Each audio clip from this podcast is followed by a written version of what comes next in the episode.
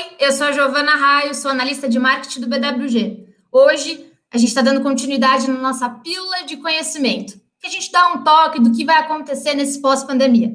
Geralmente, quem faz essa apresentação é o Daniel Costa, mas hoje ele é o nosso convidado.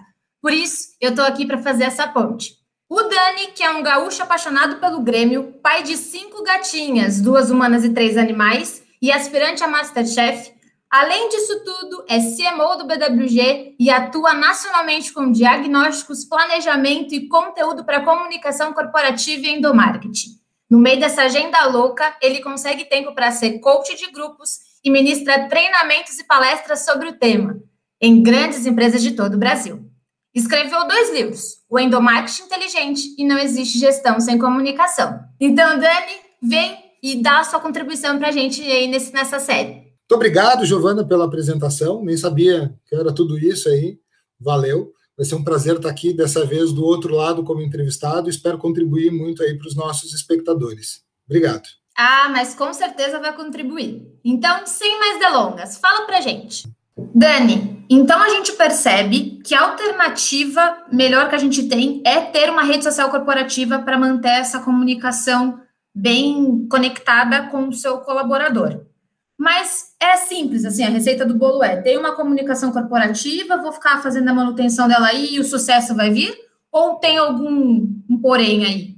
Beleza, Giovana. Na verdade, há vários poréns. Né? Então, a tecnologia, eu diria que é o primeiro passo de uma trajetória de sucesso, de uma jornada de sucesso desse cliente no uso da tecnologia, que começa com, com o entendimento desse perfil de público, com uma escuta inicial desse perfil de público que, que seria, na verdade, um diagnóstico de comunicação interna. Então, a gente precisa entender quais são as necessidades desse público, como é que ele se sente hoje em relação à comunicação, quais são as, as, mensagens preferidas, qual é o nível de conexão e uso de tecnologia que essa pessoa já tem. Então, tem um entendimento inicial, tem um replanejamento da comunicação como um todo, porque não basta, assim, um dos grandes motivos, vamos falando um pouquinho dos motivos de insucesso que as empresas têm, acumulam, que a gente vê, por enquanto, no mercado, são mais casos de insucesso com a adoção dessas técnicas do que, do que de sucesso.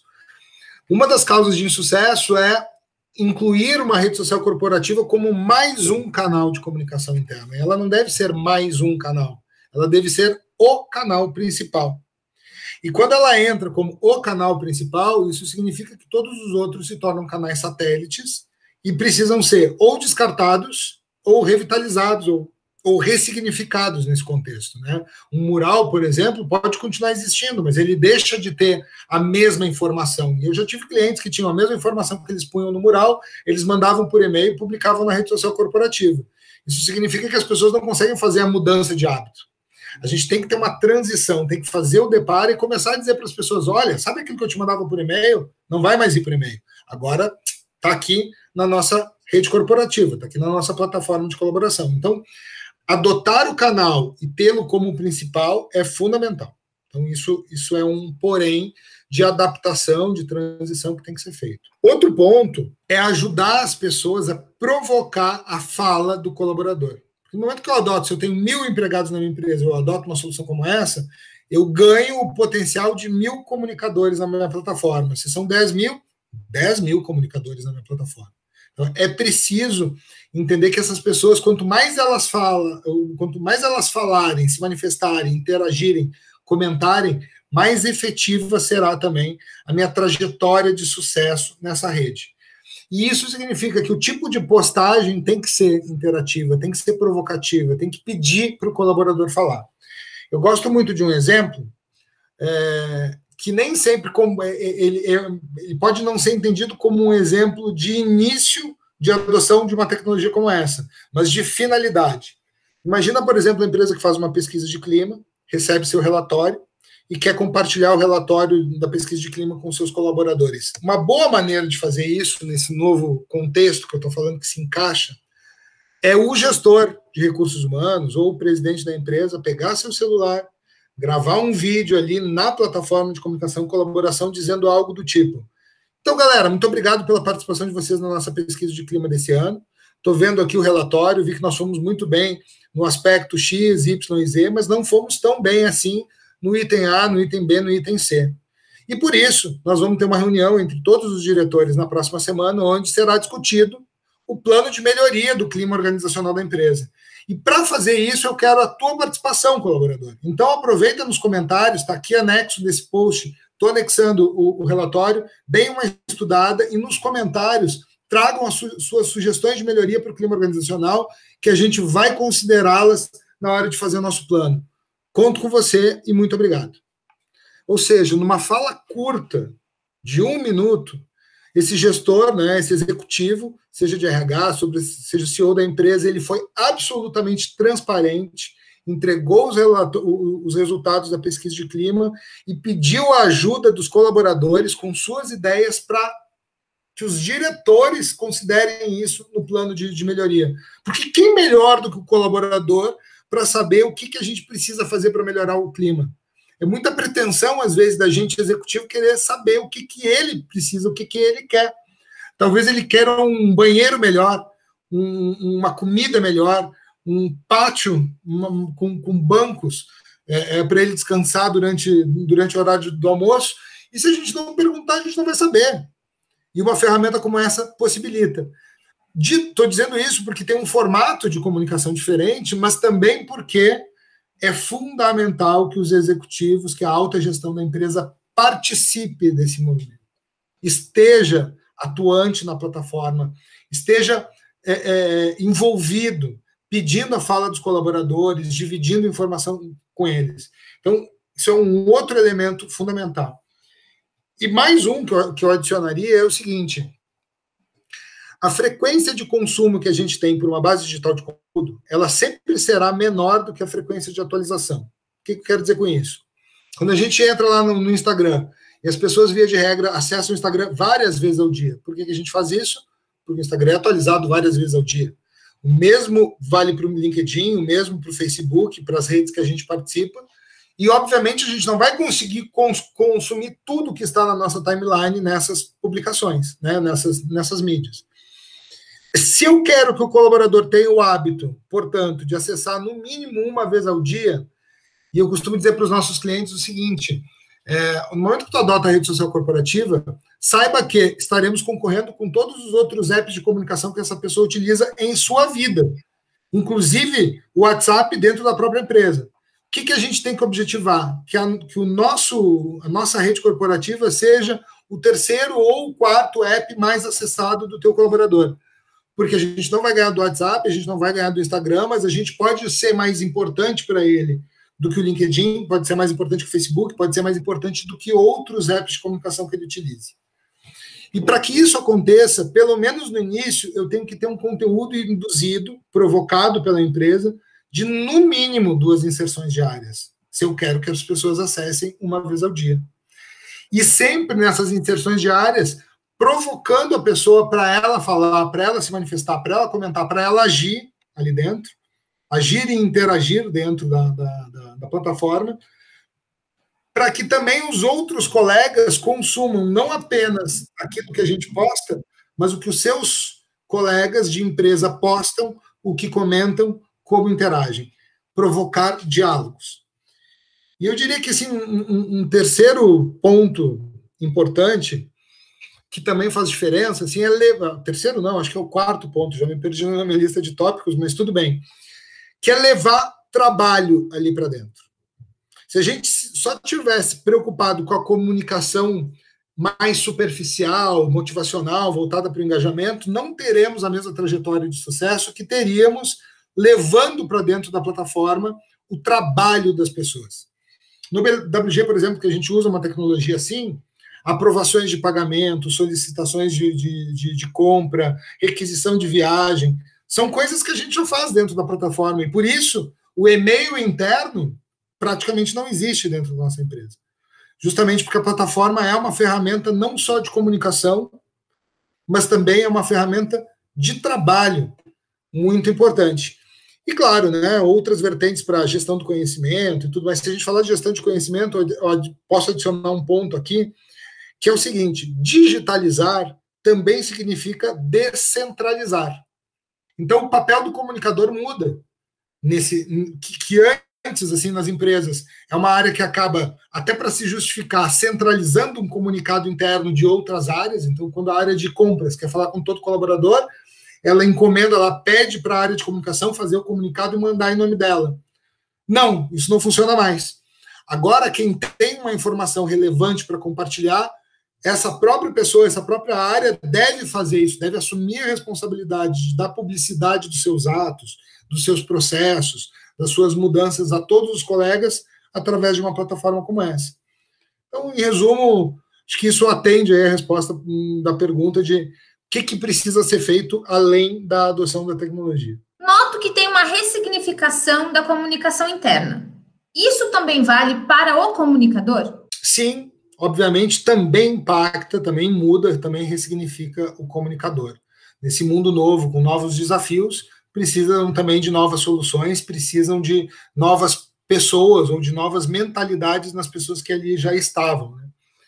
E eu diria assim, o comunicador hoje, aliás, o comunicador do passado era muito mais operacional, muito mais fazedor de comunicado, fazedor de layout, fazedor de banner, fazedor de brinde, era muito mais operacional. E ele precisa ganhar espaço hoje na estratégia da companhia. A comunicação deve ser um elemento incorporado à estratégia da companhia. E por quê? Porque o, consumidor das empresas mudou. A gente hoje, nós somos consumidores muito mais. Nós somos hoje consumidores muito mais exigentes, com muito mais acesso à informação. Se eu vou escolher um produto, por mais simples que seja, eu tento entender sobre aquele produto, eu investigo sobre aquele produto, eu quero saber mais informações sobre ele antes de consumir. E na empresa não é diferente.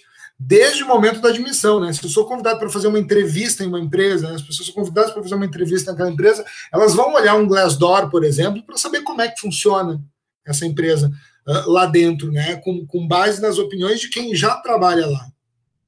O que, eu estou querendo dizer com isso? O papel do comunicador hoje se tornou muito mais complexo. Porque no mundo em que a informação circula tão rápido, de maneira tão potente, e adotando tecnologia similar à empresa, eu também vou ter todo um movimento de transparência para ser executado. Então, o comunicador ele precisa né, ser rápido, tempestivo, transparente. Ele precisa promover os diálogos, ele precisa se envolver com a estratégia, ele precisa antecipar as demandas dos seus clientes internos, que são as áreas de negócio, e ele precisa ser um especialista na mentalidade do colaborador. Ele precisa saber o que pensa o colaborador daquela empresa para ajudar, por exemplo, na construção de uma campanha interna de divulgação da avaliação de desempenho, ou da pesquisa de clima, ou do, do, dos métodos de segurança, ou para fazer internamente uma melhor coleta de informação sobre a apresentação de um determinado projeto, de um produto novo, de uma mudança nos, no, nos regulamentos ali, ou nos princípios de recursos humanos, políticas, processos. Ele tem que ser um especialista na mentalidade do colaborador. E ser, portanto, ouvido pela gestão da empresa como um, um especialista preparado para isso. Não é fácil fazer esse movimento? Não. Não é fácil deixar de ser um, um, um fazedor de layouts, um fazedor de comunicados e se tornar um consultor estratégico porque a tendência da empresa vai ser continuar apropriando ao comunicador interno este papel. Então, cabe a ele se posicionar de um jeito diferente. Cabe a ele trazer conhecimento, trazer recursos, trazer tecnologias, trazer inovação e mostrar o valor do trabalho da comunicação. Então, eu diria que o, que o principal fator é esse, até porque, né, também como é um capítulo do meu livro, está lá, né, que diz que Deus não faz banner e comunicação interna não faz milagre. Então, assim, é, é, existe uma, uma, uma, tendência do trabalho operacional que também tem que acontecer, mas tem automação para isso. Hoje em dia, por exemplo, é, eu não preciso comprar uma campanha de endomarketing para o Outubro Rosa para usar na minha empresa uma vez e nunca mais e gastar com isso e nunca mais. Eu posso compartilhar uma campanha, existem soluções de campanhas compartilhadas. Existem soluções de conteúdos compartilhados que reduzem a carga operacional desse comunicador justamente para ele poder atuar estrategicamente, prestar consultoria aos líderes numa comunicação direta mais efetiva, para que eles deem melhores feedbacks, orientem melhor seus colaboradores e, sobretudo, escutem melhor essas pessoas. Então, existe sim um novo papel que é muito mais complexo, muito mais estratégico do que operacional. Dani, para quem ainda não tem uma comunicação interna estruturada, por onde ela tem que começar? Interessante essa pergunta, porque de fato ainda há muitas empresas que não têm uma comunicação interna estruturada. Algumas empresas grandes, inclusive, aí com, com, com, mais de 500 pessoas, com mais de mil pessoas, que sequer têm um responsável exclusivo pela comunicação interna. Portanto, essas empresas elas precisam de uma estruturação que começa, né, é, com, evidentemente, com um diagnóstico, com um entendimento das necessidades que o colaborador tem. Então, o primeiro passo está em entender as necessidades do colaborador. Ah, mas eu não tenho recurso para contratar uma consultoria especializada para fazer um diagnóstico de comunicação. Sem problema. Tire a bunda da cadeira e vá ouvir as pessoas. Vá conversar com as pessoas. Vai entender, perguntar o que, que elas pensam sobre a comunicação interna, o que, que elas pensam sobre a comunicação interna oficial, sobre as comunicações internas que acontecem de outras áreas, sobre a comunicação do líder com os liderados, sobre como é que é a comunicação de processos, como é que é a visão sistêmica naquela empresa, como a cultura, como os valores são comunicados e perpetuados, como são as atitudes comunicantes dos gestores dessa empresa para fortalecer a sua cultura, o seu propósito, a sua estratégia. Então é um trabalho inicial de escuta. Porque, como eu já disse, né, mais importante do que conectar as máquinas é conectar as pessoas, e para conectar as pessoas eu preciso entendê-las. Né? Se, eu, se, eu, se eu, meu poder de influência vai ser proporcional à minha capacidade de escuta. Então, tenho que ouvir as pessoas para saber qual a melhor maneira de influenciá-las num processo de comunicação. Segundo passo, adotar uma tecnologia para isso. E terceiro passo, cuidar do engajamento do colaborador. E aqui já vamos fazer uma distinção né, entre engajamento e motivação, que muitas vezes são usadas como sinônimo e não são. Motivação é o impulso inicial que as pessoas têm para começar alguma coisa. E engajamento é a força que faz com que elas concluam bem feito aquilo que foi começado. O que leva o maratonista até a linha de partida é a motivação dele. O que faz com que ele conclua a prova, com que ele corra 42 quilômetros e conclua a prova vencendo a si mesmo, independente de vencer todos os outros participantes da corrida, é o engajamento. É a força que ele tem de concluir aquilo que ele começou. E na empresa não é diferente. De certa forma, a motivação está associada ao, ao, passado, porque é o que me trouxe até aqui, e o engajamento está relacionado ao futuro, né, ao meu destino, ou para onde eu estou indo. Ou seja, engajamento tem a ver com estratégia. É preciso comunicar sobre o futuro. Então, eu diria que o terceiro passo é esse: começar a construir na comunicação com os meus conteúdos e com as minhas ações o futuro da empresa, porque o futuro é engajante, é diferente da motivação é o futuro que me vincula, que, que me veicula. Opa, é o futuro que me. Não. Vamos de novo. O futuro é engajante. É o, esse destino que eu, que eu preciso seguir, que eu quero seguir, aonde eu quero chegar, é o que me movimenta né, a concluir bem feito aquilo que eu comecei. E veja bem, né? Se o colaborador não consegue ver a empresa no futuro, ele não consegue se ver nesta empresa no futuro dele. É como um relacionamento sem planos. Então, para que as pessoas precisam ter um plano, precisam saber onde chegar, que é a estratégia, e a gente vai engajar comunicando o que vai acontecer e não o que já aconteceu. Inclusive, é, é, muito comum, assim, quando, quando as empresas têm uma comunicação que só registra o que já passou, criar uma organização nostálgica, onde até os colaboradores mais novos sentem saudade dos velhos tempos que eles nunca viveram. Então a gente tem que comunicar para frente o que, que vai acontecer. E nesse processo de comunicar o que vai acontecer, eu preciso comunicar também o como. E o como é a cultura.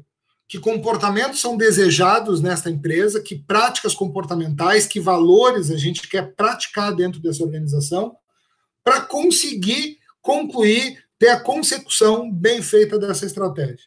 E o engajamento, especificamente falando em redes sociais corporativas, tem algumas métricas que são muito específicas, aí é método de entendimento de co como a gente mede o engajamento acontecendo na plataforma e como a gente mede conectadas, né, com como a gente mede o engajamento na produtividade, no desempenho, na performance do colaborador. Poxa, Daniel, muito obrigada por todas essas informações. Acredito que agora fica muito mais fácil para a gente entender qual é esse movimento da comunicação, como é que ela foi evoluindo, e você contribuiu bastante com o que você viveu nesses 20, quase 20 anos de tratamento, de tratativas com várias empresas. Então, muito obrigada e obrigada também pela oportunidade de estar aqui fazendo essa, essa ponte para a sua entrevista. Giovana, eu é que fico muito agradecido aí pela oportunidade de ter sido entrevistado por ti, dessa vez invertendo meu papel, que, aliás, tu fez muito bem, acho que de agora em diante, tu que vai fazer as próximas entrevistas.